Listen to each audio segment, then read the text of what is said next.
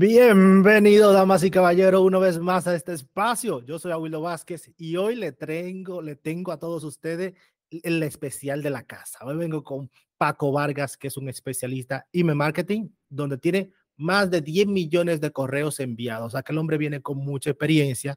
Yo voy a hacer todo lo posible por sacarle toda esa experiencia que tiene, o por lo menos que nos dé un poquito a nosotros, ya que está aquí. Y obviamente vamos a darle la bienvenida a Paco. Paco, bienvenido. Gracias por aceptar la invitación.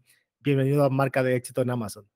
Hola, pues muchas gracias. El agradecido, vamos, soy yo por, por estar aquí y poder compartir un rato contigo y con tu, con tu audiencia. Mira, Paco, vamos a empezar simple. Imagínate que estamos en un, en un Uber y tú le vas a, le vas a contar el tipo, la típica conversación del Uber y te vas a introducir. Introdúcete a este conductor que va por aquí y que, quiere saber de qué eres, qué haces, dónde vive, esas pequeñas cosas que, que cuentas. Muy bien, bueno, pues yo vivo en España, en una ciudad que se llama León, que está en el, noroeste de España, y bueno, pues me dedico a ayudar a pequeños emprendedores y empresarios a, eh, bueno, pues a mejorar su facturación con ese medio en el que están todos sus clientes, que es el correo electrónico. Y bueno, pues les ayudo pues, a hacer crecer sus audiencias y gracias a ello, pues enviando correos electrónicos, eh, alcanzar sus objetivos pues, para tener unos negocios eh, rentables y además, vamos, que tengan eh, beneficios recurrentes en el, en, el, en el tiempo. Y como el de Uber se parece mucho al de Amazon, pues, aprovecharía para decirle que además ese, esto del correo bueno, pues es uno de los pocos activos que tiene negocio digital eh, y que si quieres realmente ser un poquito más dueño de tu negocio, pues obviamente tienes que construir una lista de suscriptores, ¿no? Que mientras estás en Uber y si solo estás en Uber y solo estás en Amazon, bueno, pues al final dependes de políticas empresariales de terceros, como pueden ser Uber o Amazon en este caso. Sí, mira, y qué bueno que tú lo dices como, como un parte de un activo del negocio, porque así como se debería ver, porque cuando uno empieza un negocio o empiezas tú con, con un socio, parte de lo que yo siempre aconsejo es que digan cómo va a repartir los beneficios o las deudas. Y mm. dentro de esos beneficios están los clientes que uno va creando. Qué bueno que tú lo mencionas. Paco, yo tengo aquí una lista de preguntas que ya yo me he escrito, que pienso hacerte hoy y que quiero que tú me dé un poquito de luz en este de email marketing. Yo lo tengo, yo tengo mi lista de correo, pero quizás no le estoy sacando el máximo beneficio o el jugo que debería hacer. Entonces, es cierto que por cada correo electrónico que uno tiene, uno podría darle un valor de dinero que uno podría sacarle a ese, a ese cliente. Bueno, puedes hacer una estimación, puedes hacer una media efectivamente entre el número de suscriptores que tienes y eh, las ventas que consigues a través de este, de este medio, ¿no? Evidentemente todo eso depende de dos cosas. Uno, la cantidad de suscriptores que tengas y luego también del el ticket que vendas, es decir, de, qué tipos de productos y qué, y qué ticket tienen, ¿no? Pero sí puedes hacer una estimación de, de, bueno, más o menos cuánto de rentabilidad te puede dar un, eh, eh, tu lista de correo, ¿vale? Eso es para hacerte los números en tu propio negocio. Pero lo que sí que es cierto que en el caso de negocios para Amazon, Amazon lo eh, quien tenga un negocio en Amazon, lo englobamos dentro de lo que sería categoría e-commerce. Y no tener email marketing, lo que sí tiene claro es que es como renunciar a un 30% de tu facturación. Es decir, es una manera de llevar tráfico a tu web o en este caso a tus productos en Amazon em, de forma directa y sin intermediarios, que eso es lo más interesante que tiene el correo electrónico, porque claro, hay otros medios para generar audiencia y para generar tráfico, pero que sea directo y que tú seas quien controlas en todo momento la comunicación, eh, pues muy poquitos, por no decir prácticamente ningún otro que no sea el correo electrónico. Y además que Amazon no nos permite a nosotros enviarle correo directamente a sus clientes, porque son sus clientes. Pero cuando tenemos nuestra lista de correo, son nuestros clientes. Lo que sí que hay, perdona, pero lo que sí que tienes la opción es de integrar tu tienda con algunas herramientas de email marketing y jugar con realmente qué están haciendo tus suscriptores con, tus productos. Y en base a eso sí establecer estrategias de comunicación que ya Amazon no controla, ¿no? Porque obviamente Amazon tiene sus intereses y tú tienes los tuyos. Y, no tienen por qué estar siempre eh, bien avenidos un momento dado hay otro, seguramente hay otros productores que hagan lo mismo que tú o parecido y a Amazon le interese más promocionarlo, eh, promocionar ese, eh, a esos otros productos, ¿no? Eso ya, ahí tú ya no, no, controlas, ¿no? Aparte que luego está el tema de las reseñas, bueno, todo lo que es Amazon ya como algoritmo. Espera, vamos por parte, vamos por parte, que luego le damos todo de, lleno a la gente. No, no, no, vamos, vamos, imagínate que estamos hablando con María. María no está escuchando ahora mismo. Muy bien. Pero María no tiene experiencia, está empezando su negocio de vender en Amazon o en e-commerce. ¿Qué tú le aconsejas a ella para que empiece a conseguir correos de sus clientes? ¿Cómo empieza ella a crear su lista de correos? Vale, lo primero es que independientemente de que tú tengas tu tienda en, tienda en Amazon, tú tienes que tener tu base de operaciones, que es tu página web, ¿vale? Y tu página web orientada de una forma estratégica a conseguir correos electrónicos, ¿vale? Esto a, la mayoría de los de los e-commerce les cuesta mucho entenderlo, ¿no? Porque consideran que todo el tráfico tiene que convertirse en ventas. Pero la realidad es que los datos son muy tozudos. Y la realidad es que entre el 50 y el 80% de las visitas a tu web nunca más van a volver, ni siquiera aunque les guste lo que hayan visto. Es decir, que si no consigues vender en, esa, en ese primer momento, eh, es muy difícil que vayas a conseguir vender si no tienes un medio que les haga volver a tu web, ¿vale? Eh, y a la medida posible que no te haga depender pues, de publicidad, que es, vale, sí, tráfico pagado, ¿ah? pero en el momento que dejas de pagar no tienes, no tienes tráfico, ¿no? Eh, hay quien me dice que soy un poco exagerado con esta estadística, pero yo siempre mm. digo que, que miren a ver cuántas pestañas tienen abiertas en el navegador. Y si tienen más de una, más de dos o más de 20, como tenemos algunos, pues esos son intenciones de volver a webs a las que nunca volvemos, ¿vale? Están ahí abiertas porque en algún momento hemos decidido que, que queríamos volver y no vamos a volver.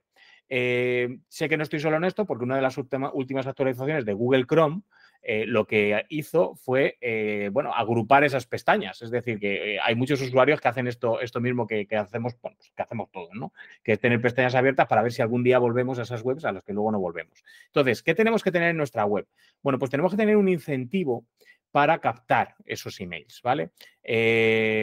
incluso no solo en nuestra web, sino que también cuando se hagan compras, por ejemplo, si tenemos un producto físico, podemos, junto con ese producto físico, enviar una URL, un código QR, eh, algo que haga que vayan a nuestra web a un incentivo a decirles, oye, mira, si además te das de alta, pues mm, te voy a regalar, pues, mm, bueno, vamos a poner un descuento, ¿vale? Y esto del descuento, si quieres, luego volvemos a ello porque este es el momento de poner el descuento, cuando ya han comprado.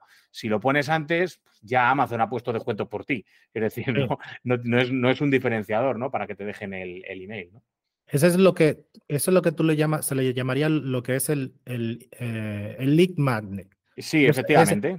tirarle, digamos, tirarle la carnada al pez. Al pez un incentivo, un gancho. Sí, sí, un gancho. Tú le tiras un gancho, tú le das algo gratuito o a un bajo precio muy, muy bueno, que dé mucho valor, y que esa persona vaya y se suscriba a tu, a tu lista de correo, ¿verdad? Sí, pero sí, pero no vale cualquier cosa. Es decir, si realmente queremos un lead magnet de calidad, ¿vale? Yo procuro oír de los anglicismos para que todo el mundo nos entienda, por eso he dicho lo incentivo, pero el término técnico efectivamente es lead magnet. Bueno, pues este incentivo tiene que estar relacionado con aquello que vendemos, es decir, tiene que solucionar un problema. Eh, si tú tienes un producto que, por ejemplo, eh, pues vendes cremas cosméticas, por ejemplo, ¿no? En, Amazon. Bien, bueno, pues podemos entregar una guía de eh, las, las, mejores técnicas para, bueno, pues aquello que resuelve tu crema, ¿vale? Es decir, que algo que esté muy relacionado con aquello que luego vamos a intentar venderle. ¿Por qué? Porque no vale simplemente con que la gente venga y se suscriba. Y sobre todo, eh, por ejemplo, porque no sea solo pues, un descuento, te voy a regalar 5 euros en Amazon, ¿vale? Pues si me lo puedo gastar en cualquier cosa, pues puede venir gente de todo tipo, clase y condición y lo único que estoy haciendo es perder dinero porque estoy regalando 5 euros a, gente que no, que no le interesa lo que estamos, lo que estamos haciendo, ¿no? Así que, bueno, que esté en la medida de lo posible relacionado con aquello que nosotros estamos, estamos vendiendo. Y que además lo consideremos no algo gratuito, sino que realmente lo consideremos un producto, ¿vale? Porque hay mucha gente que mm. regala cualquier cosa como diciendo, bueno, me han dicho que tengo que poner un regalo para coger correos. No, no vale cualquier cosa. O sea, realmente tendrías que poder poner precio a ese regalo, ¿vale? Aunque sea una guía, que es un PDF, que para ti no tiene un coste de producción, eh, pero sí que tú puedas decir, oye, yo podría ir y vender esta guía, porque esta guía tiene un valor añadido. Un libro, por ejemplo, tendría ese, ese valor, ¿no? Podríamos decir.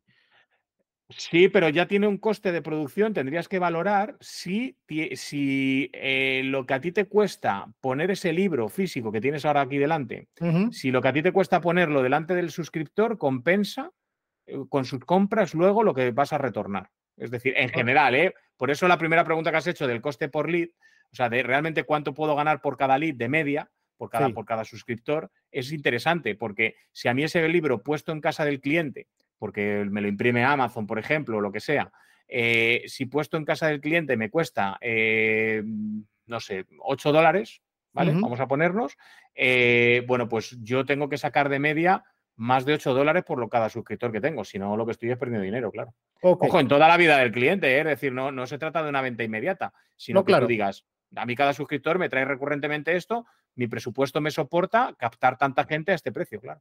Ok, vamos a poner los números reales. Yo tengo la vida útil del cliente mío son 3.800 euros, ¿ok?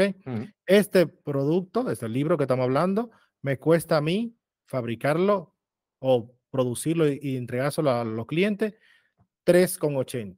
Valdría la pena dar este libro prácticamente gratis o cubriendo yo el coste, teniendo en cuenta de que a lo largo de la vida útil de ese cliente o ese posible cliente podría tener un retorno superior. Tendrías, si no, si no, me falla las matemáticas, tendrías que tener un retorno de la, o sea, una, una tasa de conversión a ventas de más de un 1%. Con un 1% empatarías, por decirlo de alguna manera. Si yo tengo mil 100 personas en mi lista de correos regalando este libro y una persona compra, o sea, se convierte en mi cliente, ya sería. Tendría que comprar 10. Tendría que comprarme 10. Sería un 10% entonces de conversión. Claro, claro, porque tú te estás gastando 3,80 para tener 1000 te has gastado los 3800, con uno retornas, con el, con el resto es el beneficio. Ten en cuenta que luego la empresa tiene más gastos. tienes un coste de producción, es decir, al no, no, tienes solamente, solamente entremos al, al, al, email, al email para que, para que no, no dividamos. Ya los otros números los dejamos por otro lado. Ok. Vale, pues, pues entonces con uno ya empatas. O sea, con uno empato. O sea, bien, tengo uno me compra, empato, perfecto. Entonces yo tengo ya el precio que me va a costar a mí ese posible prospecto, porque todavía no hay cliente, digamos, ese posible lead o cuánto me va a costar, ya tengo el número, ya tengo. Entonces, ahora yo quiero saber qué estrategia, y después yo tengo este cliente ya en mi lista, qué estrategia me podría funcionar para yo venderle productos que estoy vendiendo en Amazon. Vale. Bien, lo primero es que tengas claro qué quieres vender y en qué momento. Y eh, una vez que se han descargado el incentivo, eh, en este caso el libro este que has mostrado, bien, pues eh, tienes que, bueno, pues es el momento en el que más atención tienes por parte de tu suscriptor, porque acaban de darse de alta, acaban de demostrar que tienen interés en eso que tú solucionas y enviamos una serie de emails que llamamos autoresponder, que son una serie de emails automatizados que nos van a permitir presentarnos y demostrar que somos la solución a aquello que estaban buscando, ¿vale? y ya establecer una primera oferta, ojo, que no quiere decir descuento, oferta me refiero a la etimología de la palabra, que es aquello que estamos ofreciendo eh, de nuestros productos, o bueno, en el caso de Amazon, productos, ¿vale? Eh, pero vamos, también vale para servicios, pero en este caso, eh, productos, ¿vale?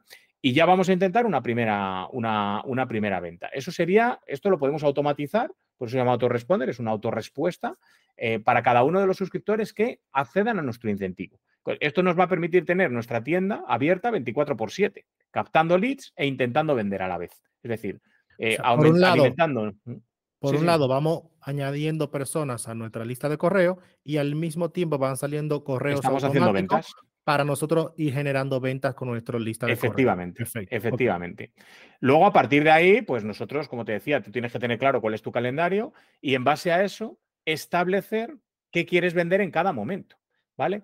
Eh, porque esta es la ventaja del correo. Es decir, yo ya no dependo de si son los, Black Friday de Amazon o son los Amazon Days eh, o si realmente mi competencia está más destacada, porque yo tengo una base de datos a la que puedo impactar directamente y decirle, no, dirígete a este producto. Es decir, yo puedo enviarles a una URL en concreto. ¿Vale? Y además contarles todo con la pausa que me da el correo que no me la da Amazon. Porque en Amazon obviamente tengo 80.000 distracciones para comprar, porque están viendo mi producto y a la vez están los recomendados, además están eh, las valoraciones, eh, luego además igual te salta un pop-up. Eh, tengo mil distracciones para, para en, Amazon y en el correo no. Tengo la pausa para poder vender mi, producto de una forma mucho más, mucho más eficaz. Ok, después que le hemos mandado esa serie de correos al cliente, ¿cuántos correos podríamos enviarle y con qué frecuencia? Eh, buena pregunta. Y luego voy a entrarte en qué podemos automatizar además de esto. El, bien, a ver, pues tanto como quieras vender. Yo siempre digo que eh, deberías enviar al menos un email al día. De hecho, Amazon envía un email al día. Eh, si no es con tus mm. productos, será con los de otro. La cuestión está en que si tú tienes un negocio abierto, y, en Internet están abiertos continuamente, pero imagínate que no tienes un negocio online, que lo que tienes es una tienda física, ¿no? día que no abres, día que no vendes con el email te ocurre lo mismo. Día que no envías un email, día que no, o que las ventas merman. Puedes tener otros medios de venta, ¿no? Puedes vender en redes sociales, pero bueno, en cualquier caso son medios, como digo, menos eficaces. Eh, día, día, que no envías un correo, eh, pues día que tus ventas se van a ver eh, alteradas. A partir de aquí, mínimo, mínimo, uno a la semana, ¿vale? A mí uno a la semana para un e-commerce se me hace poco, sobre todo cuando tienes varios productos. ¿Te hace poco?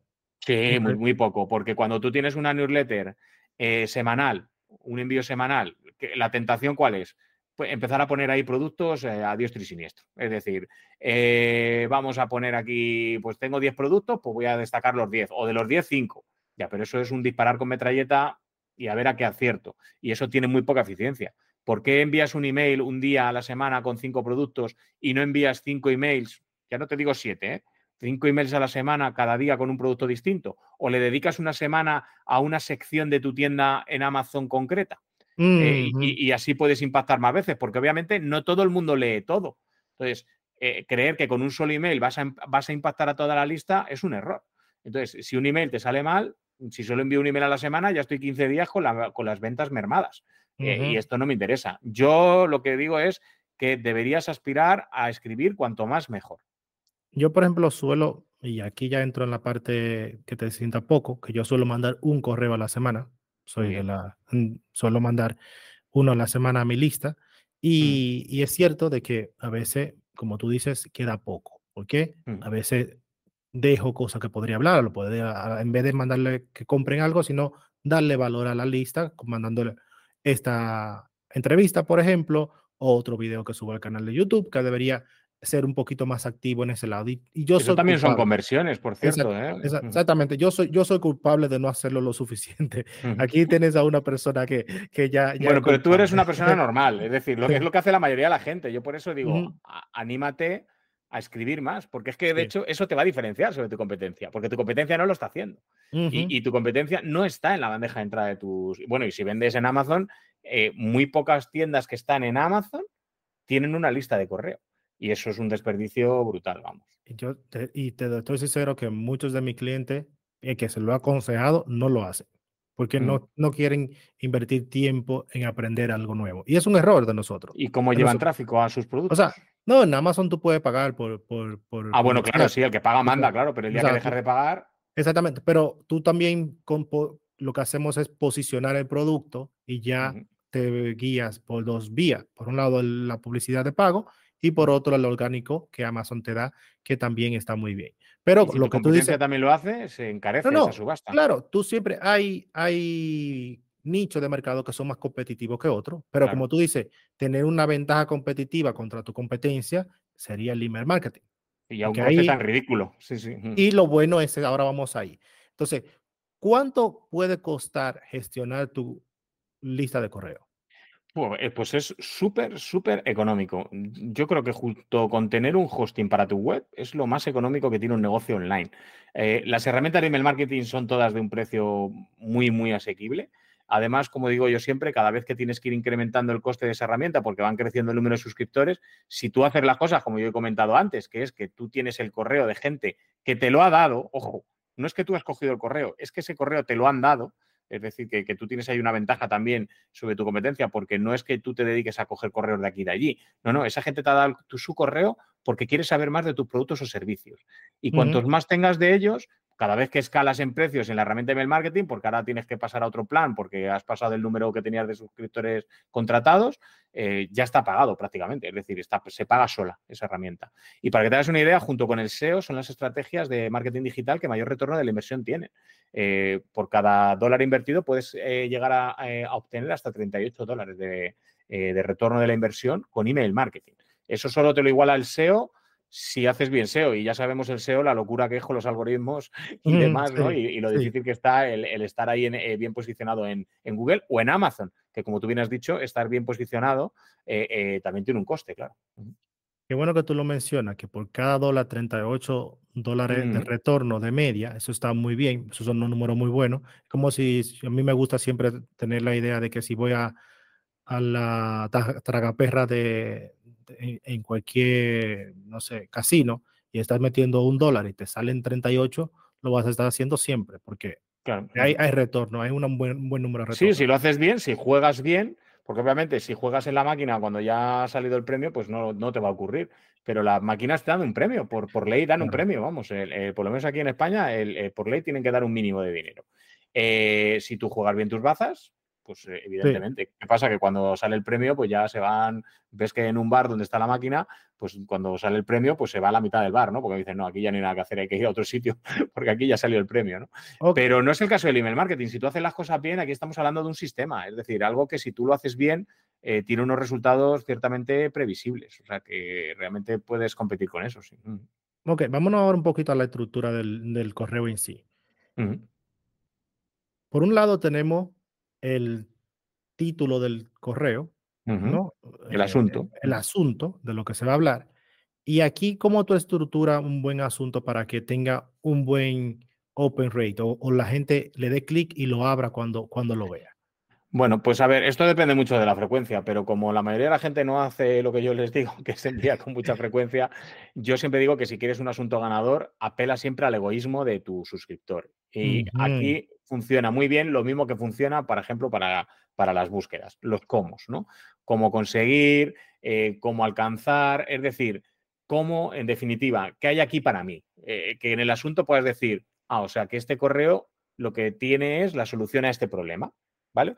Para eso tienes que conocer muy bien a tu cliente y qué es lo que soluciona tu producto o servicio, ¿no? Pero si tú apelas a eso, tienes un asunto ganador. Y ojo, eh, más importante que el asunto es quién envía el email. Yo siempre digo, si te pregunto, eh, dime tres asuntos de emails que hayas leído hoy, te va a costar decirme incluso uno. pero si te digo, dime tres personas de las que hoy hayas leído un email, eh, seguro que te cuesta mucho menos. Ok. O sea que ojo que cuando estás en la bandeja de entrada de tus suscriptores con una frecuencia, no te digo todos los días, pero, pero dos, tres, cuatro veces a la semana, eh, tú ya te posicionas como la solución. Y pones, y pones el nombre de la tienda o de la persona al principio o pones mm. primero el asunto. Para mí lo más importante es la, el nombre de la persona, porque los emails que relevantes los escriben personas. Si te escribe tu jefe, lo abres. ¿Por qué? Porque es tu jefe. Y tu jefe no pone soy el jefe o pone el nombre de la empresa. No, no. Pone su nombre y sus apellidos en el email. Si te escribe tu mejor amigo, viene con su nombre. Lo que sí que puedes poner, eh, pues por ejemplo, Paco Vargas de no sé qué punto es, ¿vale? O Paco Vargas de cosmética tal. ¿Pones mm. también emoticonos? Eh, bueno, no mejoran ciertamente, o sea, los puedes poner o no. Lo que no puedes hacer es abusar de ellos, ¿vale? Pero, porque eso sí te puede penalizar a la hora de la entregabilidad. Pero no hay ningún dato concluyente que diga que con, con emoticonos funcionas mejor. De hecho, incluso tienes que ser muy inteligente con ellos, porque si el día de San Valentín pongo cupidos, flechas y corazones, pues no voy a destacar, porque eso lo está haciendo todo el mundo. Entonces, eh, bueno, si lo utilizas de forma inteligente, pues te pasa como con los asuntos. Pero claro, tú puedes hacer esto cuando escribes con frecuencia. Porque cuando tú escribes con frecuencia te puedes permitir hacer lo que quieras prácticamente en los asuntos, porque vas a llamar la atención, porque las normas están para romperlas. Yo te doy un consejo que funciona en general. Pero si yo escribo todos los días, yo, por ejemplo, pues, esto ya me ocurrió hace tiempo, un día puse, no recuerdo el número, pero era el asunto era simplemente puse 173 en números, ¿vale? Y, me respondió una persona, me dice, joder, me había prometido que hoy no iba a leer tus correos, porque es que los leo todos los días y digo, hoy no lo leo. Digo, porque pues, pues me voy a concentrar en lo que estoy haciendo, ¿no? Digo, pero es que claro, he visto 173 y no he podido evitarlo. Digo, ¿qué quiere decir este hombre? Pero claro, tenía sentido en el contexto en el que yo escribo todos los días. Y de repente... Eh, viene un correo que dice 173, me diciendo, espera, este hombre se dedica a marketing y me pone 173. ¿Qué tiene que ver este número con el email marketing? ¿no? Era simplemente, voy a develar el misterio, no, no voy a dejar a nadie aquí con, con el misterio, pero era, era simplemente que era el día 173 del año. ¿Vale? Eh, mm. y, era, y era para decirles que ya había pasado más de la mitad del año y que se habían cumplido ya con sus objetivos de marketing. Y que si no era así, pues bueno, pues ya les vendía mis productos y servicios. No recuerdo exactamente qué era lo que, lo que vendía en aquel email, ¿no? Em, pero claro, esto lo pude hacer porque escribía con cierta frecuencia. Ok. Porque Entonces, esto me permite, con los emoticonos te ocurre igual. Puedes usarlos, puedes jugar con ellos, puedes no usarlos sin usarlos, eh, pero claro, eh, siempre hay que tener en cuenta el contexto en el que tú te estás moviendo y el contexto de tu estrategia. Y ahora, en el tema del el tamaño del correo, deberíamos escribir correos pequeños, directos al grano, deberíamos contar historia larga, digamos, de 10 minutos, 15 minutos de lectura, o deberíamos añadir videos, añadir enlaces. ¿Qué debería tener un correo para que podemos mantener al cliente o al prospecto leyendo nuestros correos? Muy buena pregunta esta. Eh, sobre la extensión, eh, te diría que depende, pero claro, si vas, si vas a escribir con cierta frecuencia, eh, por una cuestión de economía de tiempo, la mayoría de los emails serán breves, ¿vale? Yo siempre digo que con 400, 300, 400 palabras tienes un email de venta, ¿vale? esto no quiere decir que puedes, igual que con los asuntos, de vez en cuando hay veces que lo que tú tienes que contar requiere más extensión, ¿vale? Pero en este mundo en el que nos movemos, en el que tenemos tantas distracciones, eh, hay que ser bastante concreto. De hecho, yo siempre recomiendo para escribir, primero escupe lo que tengas que decir, es decir, suéltalo todo, y después revísalo. Y revísalo siempre con la tijera en la mano, es decir, pensando en cómo puedes decir lo mismo con menos palabras, efectivamente. Incluso a mí me pasa con mis alumnos, ¿no? Muchas veces cuando les reviso los emails, ¿no? Y le digo, mira, este email no es un email, son tres. Es decir, puedes cortar aquí y aquí y tienes tres emails. Digo, porque has querido contar tantas cosas que, ya es que esto se ha ido ya de. Ya, ya, pues, ya, aquí ya se pierde lo que tú realmente querías decir, ¿no? Eh, pero eso no quita que, la, que eh, no hay nada que diga que no te lo van a leer, ¿no? Pero sí, pero ya por una cuestión, yo escribo todos los días. Yo envío un email todos los días. Si todos los días tuviera que escribir cuatro folios por cada email, no me daría tiempo a hacer otra cosa prácticamente. es decir, claro. entonces eh, vamos cortito y al pie, como se dice en el, en el fútbol, ¿no? ¿Y qué haces tú para evitar de que mm, los correos se vayan al spam? Vale. Bueno, pues, pues muchas cosas. Eh, una cosa que no te he dicho antes, perdona, y no quiero que se me olvide. Eh, sí, ah, me has dicho si debería haber enlaces en los emails antes. Sí, sí. En la medida de lo posible, siempre debería haber al menos un enlace en tus emails, ¿vale? ¿Por qué? Porque tienes que acostumbrar a la gente a clicar, porque las conversiones no se producen dentro de los emails. Es decir, no hemos inventado una tecnología, ni creo que a estas alturas la vayamos a inventar ya, en la que puedas meter el número de la tarjeta y directamente se haga la compra dentro del email. No. Y en tu caso, además, si tienes una tienda de Amazon, a ti lo que te interesa es que vaya a Amazon y compre.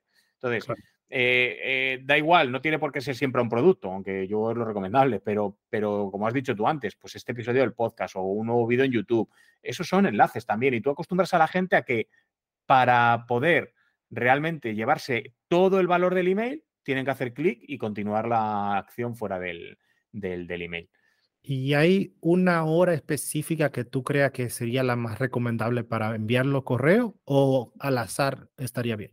Es relativa, también depende del sector en el que estés. Yo de todos modos también, y esto lo recomiendo, lo llevo recomendando mucho tiempo, últimamente cada vez más.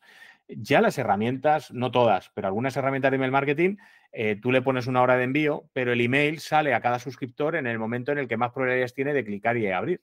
Es decir, al final estamos trabajando con grandes, grandes bases de datos y, pasan muchas cosas ¿no? en los emails. Tú decías antes, envía 10 millones de emails al año, ¿no?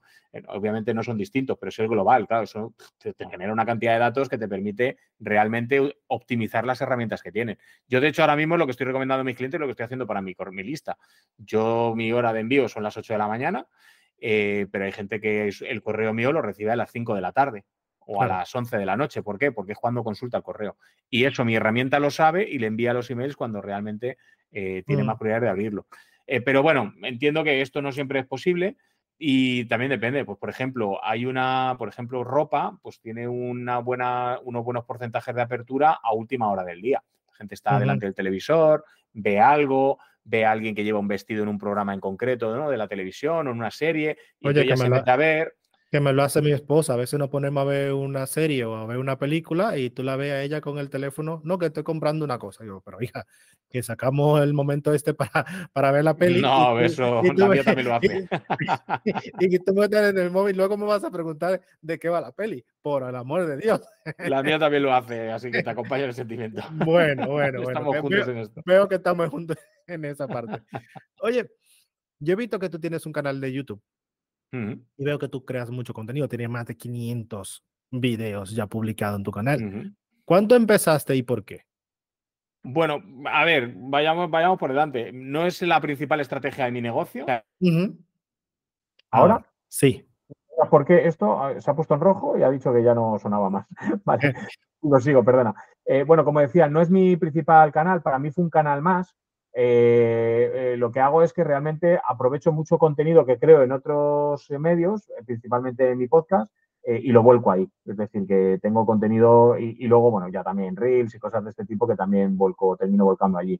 Eh, para mí es un todo suma. Es decir, son, yo creo mucho en reciclar contenido. A mí mis principales piezas de contenido son el email diario que escribo y el episodio del podcast que tengo cada semana. Y lo que hago es que lo llevo a redes, lo reutilizo, lo reciclo, lo cuento de 20 maneras distintas eh, y en todos los medios que puedo.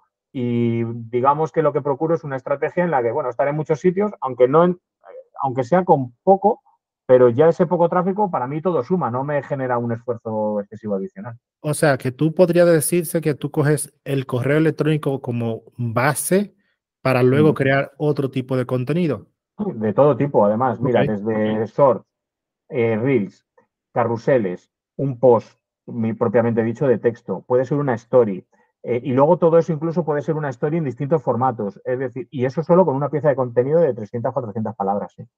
Mm, qué bueno. y escribo una cada día, con lo cual tú imagínate la cantidad de contenido que puedo generar. Pero ojo, no me dedico a. Yo sé que mañana, y seguro que por aquí han pasado muchos community managers y te dirán, no, cada red tiene que tener ese idioma específico, tal, Yo la teoría me la sé, pero también soy un ser humano mortal, tengo 24 horas en el día, procuro no dedicarle la inmensa mayoría de ellas al trabajo. Y, el, y entonces lo que hago es reciclar mucho, reutilizar y, bueno, en cierta manera, eh, eh, bueno, pues utilizar lo mismo en todos los sitios. Eso es lo, que, hago. Mm. ¿Cómo puede aumentar o mejorar el email marketing la lealtad del cliente? De una forma brutal. Y mira, me viene muy bien porque te dije antes que quería hablar de una cosa muy importante cuando uno tiene un e-commerce y quiere hacer email marketing, que ya hemos hablado de una importantísima, que es la parte en la que uno se sienta que tiene que escribir emails con una frecuencia determinada, pero hay otra parte importantísima y que creo que además en las tiendas de Amazon todavía más, porque esto sí que es una ventaja sobre tu competencia brutal, que es eh, eh, si tú conoces bien a tu cliente, sabes cada cuánto, por ejemplo, imagínate que tú tienes un producto de reposición, como hemos dicho antes, una crema cosmética, comida para perros, algo que sea de reposición.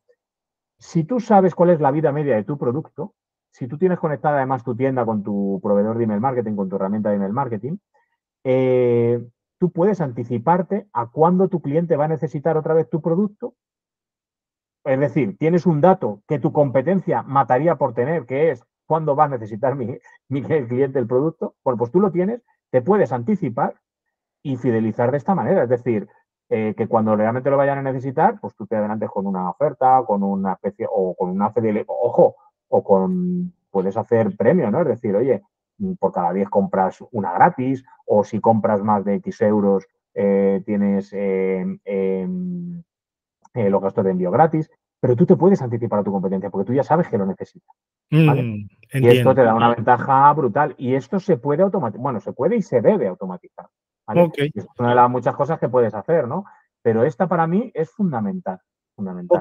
Ahora ya están las, ojo, perdona, y las ventas relacionadas porque has comprado esto y que luego tú puedas, eh, eh, que a cada suscriptor en el email le aparezcan las compras recomendadas en función de su comportamiento de compra. Entiendo, brutal, es verdad. claro, aumenta, la fidelización un montón, claro. Ahora, dime tú, vámonos, a, esto es toda la parte estratégica. Ahora, ¿cuáles son los desafíos más comunes que tienen los empresarios a la hora de implementar esa, estrategia que comentas tú? Bueno, pues una, dices desafío, los peros, ¿no? Que suelen poner a la hora de. los problemas que tienen, digamos. Uno, que ven que las, cajas de entrada están saturadas, ¿vale? Entonces eso les, les lleva a no hacerlo. Yo esto siempre digo, que a mí me digan un medio que no está saturado. Es decir, me da igual, pero desde la publicidad en televisión, ya has visto los costes que tiene, o sea, es brutal. Conseguir un exponente en televisión cuesta muchísimo dinero porque hay muchísima demanda eh, ante una gran audiencia y bueno, pueden cobrar lo que quieran. Eh, la publicidad de pago online también está saturada. Eh, en algunos nichos, como tú has dicho, muy competidos, el coste por lead puede ser incluso inasumible. O sea, para que te hagas una idea, hay gente que hace publicidad de forma defensiva, es decir, no es tanto porque lo vaya a retornar como para que su competencia no esté. es, un presupuesto a la defensiva. Eh, eh, ese, ese, es uno de los principales hándicaps, pero yo siempre digo que realmente las bandejas de entrada no están saturadas. Y no están saturadas de emails relevantes. O sea, recibimos muchos emails que no nos interesan nada. Emails que nos interesan son pocos. Por eso mm. vuelvo al, al, origen de esta al inicio de esta entrevista, ¿no? Que es si tú has incentivado de forma adecuada que estén en tu lista, tú ya has ganado mucho para ser relevante, para que tus emails sí sean los que se leen. Es decir, la gente lee emails, no lo lee todo y la inmensa mayoría no vale para nada. Pero si tú lo haces bien, tus emails sí los van a leer. Esa es, la, la, clave, ¿no? Y luego, obviamente, pues que consideran que no tienen tiempo, pero esto es lo que digo antes, claro, no tienes tiempo para enviar todos los días la newsletter que envías una vez a la semana, en la que quieres contarlo todo. No, ¿Cuánto, tiempo, ¿Cuánto tiempo debería uno dedicarle a escribir y a enviar el correo? Para que te hagas una idea, yo que ya estoy entrenado, ¿vale? Para mí son no menos de media hora, 40 minutos un email. A veces me llevan incluso 50 minutos. Pero yo siempre digo que para mí es el momento más rentable del día. Más rentable. De hecho, es lo primero que hago por la mañana. no, de hecho, escribo en bloques, porque de hecho suelo escribir secuencias enteras, pero de media 40 minutos un email. Perfecto. Óyeme, digamos que hemos, estamos hablando mucho temas de estrategia. ¿Qué parte no hemos hablado hasta ahora que te gustaría que, que lo sacáramos a la luz? Que tú dices, esto es importante que lo hablemos. Nos hemos dejado de la entregabilidad y más ahora que ya hay nuevas normas ¿La qué? ¿La entrada. Lo de la entregabilidad, que me había dicho cómo hacer para que no caiga en spam. Ok. Eh, eh, bueno, para empezar, uno, las buenas prácticas que hemos dicho. No robar correos. No compramos listas de correos, no nos dedicamos a ir a webs a coger los correos de cualquier manera. No, no, no. Incentivamos que vengan y no cogemos correos, nos los dan. Eso, punto número uno, porque el consentimiento está en la base de que realmente nos lean. Eh, y para conseguir llegar es importante ser relevante para no caer en la bandeja de spam, porque esto es muy sencillo de entender. Si tus correos se abren, se clican y además, si es posible, te lo responden, ¿vale? Y las tasas de esto siempre son menguantes, es decir, va a haber más gente que te abra, que, que, te clica y más gente que te clica que gente que te responde en email. Pero en la medida de lo posible que tú fomentes las tres patas, aperturas, clics y respuestas a tus emails, es decir, que alguien te responda, eh, es muy difícil que caigas en spam. ¿Vale? Mm. ¿Por qué? Pues porque el cliente de correo, el filtro anti-spam, pues va a decir, oye, pues si mi cliente abre, clica y responde esto, eh, pues eh, quiere, decir que le interesa, no solo puede enviar a spam, o sea, está interesado, ¿no? Claro. Ni, tampoco se lo voy a enviar a la bandeja de promociones, esa que tanto miedo, tanto miedo nos da también, ¿no? Sobre todo cuando tenemos un, e-commerce, ¿no? Y, luego, bueno, hay una serie de requisitos técnicos que hay que cumplir desde el 1 de febrero de 2024. Eh, pero bueno, son unos requisitos técnicos que no cuestan dinero, es simplemente estar autenticado. Autenticado quiere decir pues, que tu correo es original, que no ha sido manipulado, que eres tú quien lo está enviando, que no lo estás enviando desde una cuenta gratuita, etcétera, etcétera. ¿no? Mm. Pero es una cuestión técnica que, eh, bueno, si tienen alguien que les lleve las cuestiones técnicas, seguramente se lo sepa hacer. Eh, si no, me pueden consultar a mí, ¿vale? pacovargas.es, ahí me encontrarán. Y, en cualquier caso, eh, es algo que puede hacer cualquier negocio. No requiere, suena muy complicado, pero no requiere de una alta ingeniería ni, ni, ni, de, ni de una tecnología inalcanzable, ¿no? Económicamente. No, no. Es algo que puede tener cualquier negocio y que debe tener cualquier negocio que quiera hacer email marketing. Estoy de acuerdo contigo. Cualquier persona que está haciendo email marketing o que está haciendo negocio en Internet debería tener un email marketing. Estoy totalmente de acuerdo contigo. Ahora, Paco, yo normalmente les suelo pedir a los, mis invitados que me den un libro que recomiendas o que recomienden. ¿Cuál libro me recomendarías a mí o a la audiencia o a los dos? ¿Qué libro, no, qué libro sería ese? Mira, como has sacado un tema muy interesante que es el de por qué la gente se resiste a hacer email marketing, o sea, que, los peros, yo siempre recomiendo un libro eh, que es eh, que no tiene nada que ver con el email marketing, pero que vamos a ver que hay una lección de email marketing importantísima que es eh, eh, Open, que son las memorias de Andrea Gassi, el tenista. Eh, bueno, el libro, bueno, si hay audiencia muy joven, a lo mejor no conocen a Andrea Gassi. Andrea Gassi fue el número uno de su generación, ¿vale? Junto con Pete Sampras y alguno más, pero vamos, fue número uno del mundo durante muchas semanas. Y bueno, pues el libro empieza diciendo que él ha odiado el tenis toda su vida y que lo sigue odiando. Es decir, una persona que odia el tenis consiguió ser el número uno del mundo, ¿vale? Entonces, quiere decir que yo entiendo que el marketing, cuando uno se dedica a otra cosa, pues, pues como digo yo, los marketeros somos un mal necesario, porque tú tienes, tú sabes hacer lo tuyo, eres muy bueno en lo tuyo, pero necesitas hacérselo saber a los demás para tener un negocio. Y ahí es donde entramos los marqueteros, ¿no? Eh, pero, mm, bueno, pues es que sepas que aunque no te agrade hacerlo, porque a ti lo que te gusta es lo tuyo, eh, si te pones, lo puedes hacer y lo puedes hacer muy bien. Ahora te voy a preguntar a ti, ¿tienes tú una forma de tú educar a las personas, a los vendedores en Amazon, a los vendedores en e-commerce, a implementar toda esa estrategia en su negocio? ¿Tienes tú una forma, algo que le puedas ayudar para que ellos inicien? Pues mira, de hecho tengo una masterclass gratuita de más de una hora para, para que sepan cómo construir y monetizar su lista de suscriptores. Hablamos de muchas cosas que hemos hablado aquí, pero además tipos de lead magnets, ideas para sus lead magnets, ideas para sus emails, eh, que tienen que hacer con sus suscriptores una vez que, han entrado. ¿En qué consiste esa secuencia de autorresponde que hemos dicho antes? ¿no? Y, la tengo de forma gratuita. Solo tienen que ir a pacovargas.es barra empezar y allí la encuentran. Obviamente les voy a pedir el correo electrónico, es decir, yo predico con el ejemplo y que sepan que oh, ya me gustaría que en una hora les resolvería todos los problemas, pero ahí van a encontrar el sistema mínimo viable. Con que apliquen lo que hay en esa masterclass, ya tienen el sistema para empezar a funcionar. Y luego además todos los consejos sobre email marketing listo para, para implementar. Yo me voy a apuntar a la Mastercard.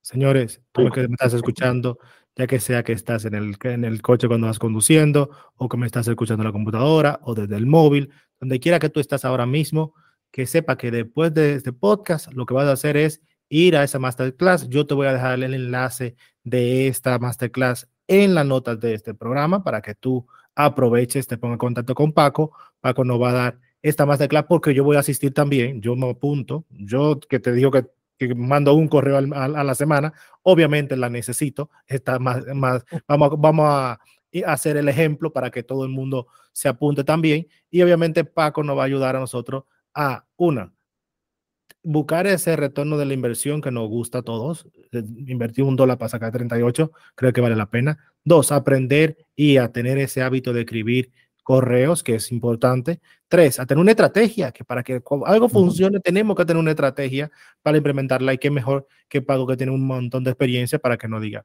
Paco, muchísimas gracias por venir a este espacio. La verdad que me he pasado bien. Tengo apuntes aquí, aunque no lo crea, tengo apuntes aquí para yo cuando, cuando tenga mi tiempito a ver si lo puedo implementar y obviamente asistir a la, a la clase maestra que Paco tiene. Paco, muchísimas gracias por venir. Gracias a ti, de verdad, he disfrutado muchísimo. Muchas gracias. Chicos, ya ustedes saben, comentar, dejar mm, el amorcito de ustedes, visitar a Paco. Paco tiene un canal de YouTube, también lo voy a poner en la nota del programa. Y ya ustedes saben, estamos aquí conectados. Muchas gracias, nos vemos próximamente.